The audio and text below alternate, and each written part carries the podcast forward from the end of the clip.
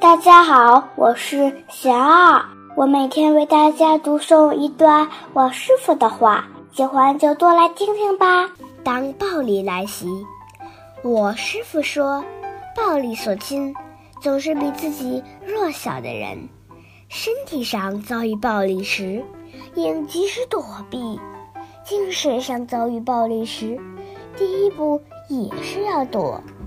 就是不把自己设定为受欺负的角色，不主动去领纳这个标签，要在更高远的角度去看待，认识到这是自己和他人的业力与烦恼，不是一个不可改变的结果，然后不被外境所转，好好的做自己，提升自己，强大自己。当自己的力量更强，这种局面就会不知不觉被打破。大家有什么问题想问我师傅的，请给贤二留言，贤二会挑选留言中的问题，代为向师傅请教，